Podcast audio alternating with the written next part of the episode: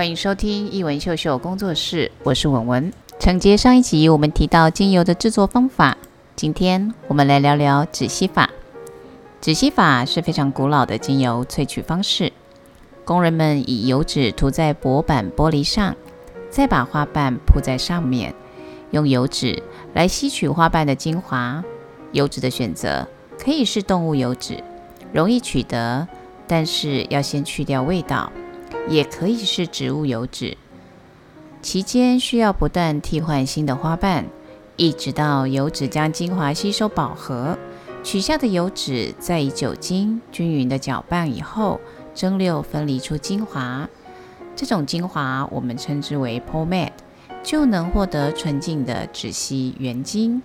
整个过程需要好几周以上，因为实在太耗时耗力，又需要大量的花瓣成本。在现代来说，非常的不符合经济效益，也可以说是非常过时的产品。台湾甚至也没有统一的翻译。严格说起来，Pomade 已经不能称之为精油，和目前的精油产品比较起来，浓度低上许多。现今除了法国有香水之都格拉斯，少数的萃取工厂用止吸法来萃取，提供观光客参观以外，一般在商业用途上几乎已经不使用了。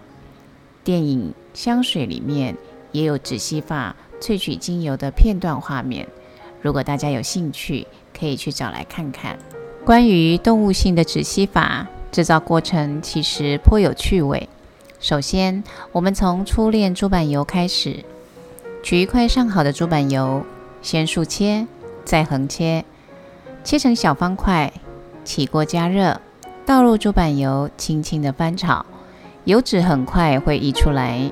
炒至焦黄以后，捞出油渣，就得到了初炼的猪油。接着，猪板油要去腥，我们起一锅，加入清水，加入食用的明矾，充分的搅拌，一直到明矾溶解，取出十趴的明矾溶液，在锅子上加滤网，然后把猪油倒入明矾的溶液里，点火加热。同时开始搅拌，随着温度的上升，猪油和明矾容易融为一体，逐渐的沸腾。沸腾片刻以后就可以关火，一直到泡沫消失，再次加热到沸腾。如此反复几次以后，最后关火，耐心的等待猪油彻底的冷却，我们就得到了去除了油腻腥骚气味的精炼猪油。如果熬煮了还是有腥味，怎么能处理到没有味道呢？你只能试着再多次精炼，微弱的动物油脂，腥味其实并不要紧。等花香充分吸入以后，很难再感觉得到。也可以在吸入花香后，用乙醇融化油脂，再冷却以后，将油脂刮出，就可以得到花香的香水。我们将精炼后的猪油再次的融化。把油都倒进一只木盘里面，冷却后用刀子画出网格状。这样做是为了增加油脂还有花香的接触面积。把鲜花用镊子一朵一朵的放进猪油格子里，花萼朝上，花蕊朝下。由于冬天猪油的粘性比较差，我们可以稍稍用力按压，一直到全盘铺满，不留缝隙。再把一张玻璃板压在上面，均匀地按压出猪板油和花蕊之间的空气。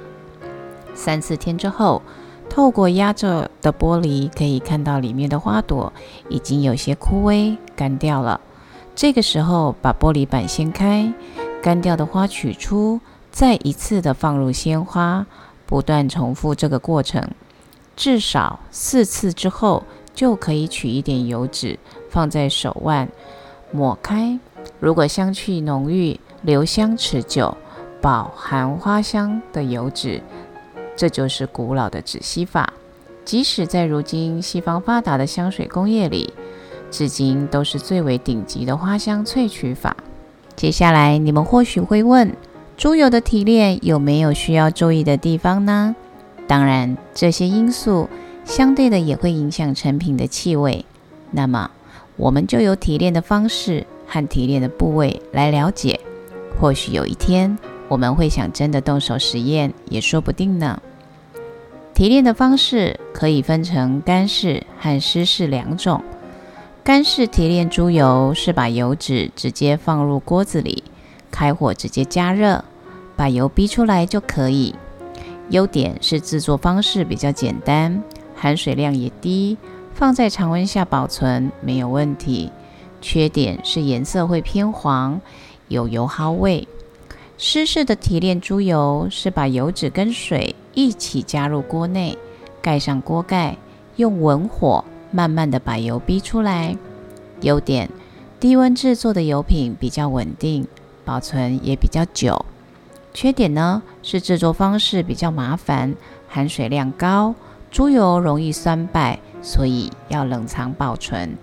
猪油能够提炼的部分可以区分为板油、中脊油、碎肉脂肪这三种。板油的部分是在猪肚里内脏外的脂肪，台语俗称“板拉油”，提炼出来的猪油干净。没有杂质，是猪肉里面最好的脂肪。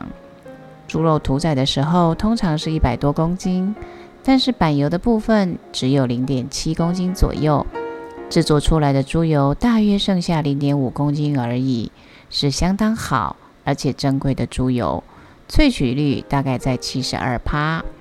中脊油是位在猪背脊大里肌附近的脂肪，台语俗称“霸林”。提炼出来的品质较板油差，中脊油的萃取率也比板油低一点。一只猪一点二公斤的中脊油只能制作出零点八公斤，萃取率大概在百分之六十六左右。第三个可以提炼的部位是碎肉脂肪，是猪肉切割之后剩下来的脂肪组织。虽然一只猪大概有七公斤的碎肉脂肪，但是这部分的猪油却不建议使用，因为切割的碎肉脂肪和肌肉组织接近，有部分蛋白质的组织以及淋巴，还有可能会有药剂残留的问题，其实是比较差的部位。一般你去猪肉摊跟老板说要买猪油回去炸的时候，板油跟中脊油比较少，常常会买不到，老板就会用台语推荐。里郎阿油，所谓的里郎阿油就是皮下组织油，也就是猪皮下面的那层脂肪。猪皮的皮下组织靠近肌肉，比较容易有药剂残留，算是碎肉脂肪油的等级，比较不建议使用。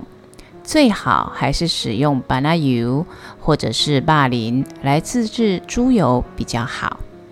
今天我们就聊到这里，下一集我们要开始介绍。溶剂萃取法，谢谢你们耐心的收听，下次见哦。